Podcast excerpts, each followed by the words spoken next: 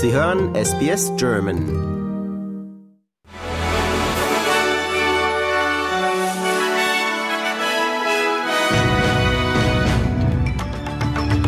Sie hören den SBS German Newsflash an diesem Montag, dem 2. Oktober. Mein Name ist Adrian Plitzko.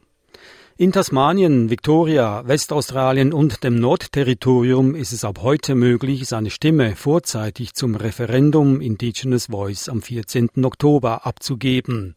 Premierminister Anthony Albanese ist weiterhin zuversichtlich, dass es, dass eine große Anzahl an Wählern, die sich noch keine Meinung gebildet hat, sich für das Referendum aussprechen wird. In Polen haben Oppositionsanhänger gegen die Politik der nationalkonservativen Regierungspartei demonstriert. Sie forderten einen Regierungswechsel. Allein in Warschau sollen es mehr als eine Million Menschen gewesen sein. In Polen wird in zwei Wochen gewählt. Die linksnationalen Sozialdemokraten des ehemaligen Langzeitregierungschefs Robert Fico haben bei der Parlamentswahl in der Slowakei die meisten Stimmen geholt. Um regieren zu können, braucht die Partei allerdings einen Koalitionspartner. Fico hatte vor der Wahl angekündigt, er wolle die bei der Bevölkerung unbeliebte Waffenhilfe beenden und der Ukraine nur mehr mit zivilen Gütern helfen, wenn er an die Macht zurückkäme. Das EU- und NATO-Land Slowakei grenzt direkt an die Ukraine und war bisher eine der entschlossensten politischen wie auch militärischen Unterstützer des von Russland angegriffenen Nachbarlands. Im US-Kongress ist ein Übergangshaushalt verabschiedet worden, der keine weiteren Hilfen für die Ukraine enthält. Wenige Stunden vor einer drohenden Haushaltssperre hat der US-Kongress damit einen sogenannten Shutdown abgewendet. Präsident Joe Biden forderte den Kongress auf, neue Mittel für Kiew in einem separaten Gesetz freizugeben. Wir können unter keinen Umständen zulassen, dass amerikanische Hilfe für die Ukraine unterbrochen wird, mahnte Biden.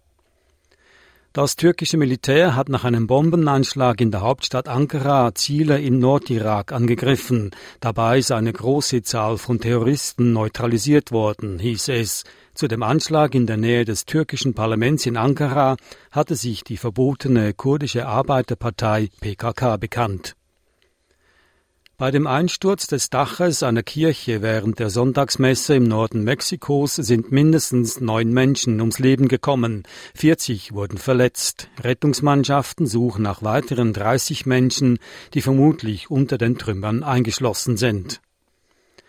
Aus Protest gegen die Gesundheitspolitik bleiben heute in Deutschland tausende Arztpraxen geschlossen. Die Organisatoren der Protestaktion werden dem Gesundheitsminister, werfen dem Gesundheitsminister Karl Lauterbach vor, das Gesundheitssystem in Richtung Staatsmedizin umzubauen.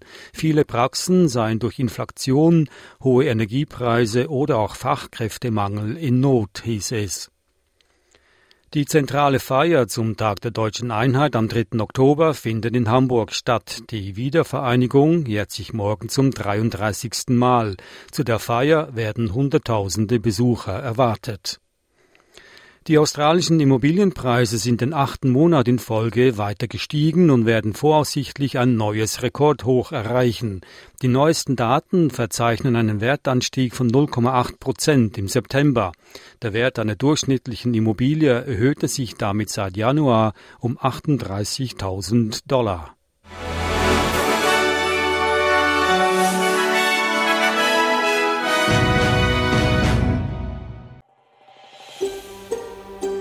Lust auf weitere Interviews und Geschichten? Uns gibt's auf allen großen Podcast-Plattformen wie Apple, Google und Spotify.